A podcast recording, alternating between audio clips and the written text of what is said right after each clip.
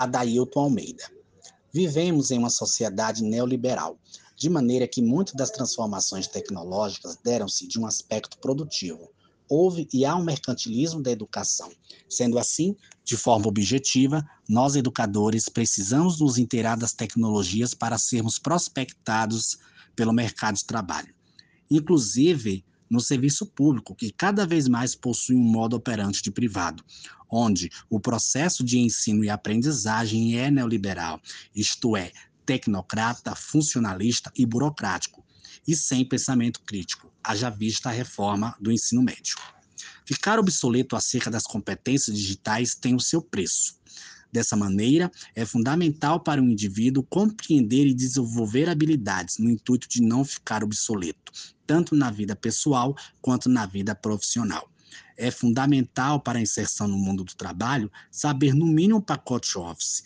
Para a realização de um curso à distância, o aluno precisa ter afinidade com o Moodle ou com o ambiente digital, caso contrário, terá dificuldades e terá uma grande evasão no curso.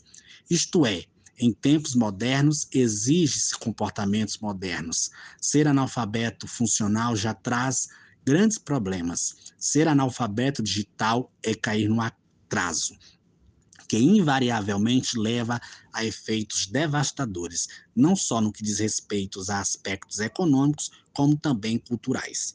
As competências digitais são importantes, pois possibilitam personalizar o processo de aprendizagem, elaborar roteiros individuais.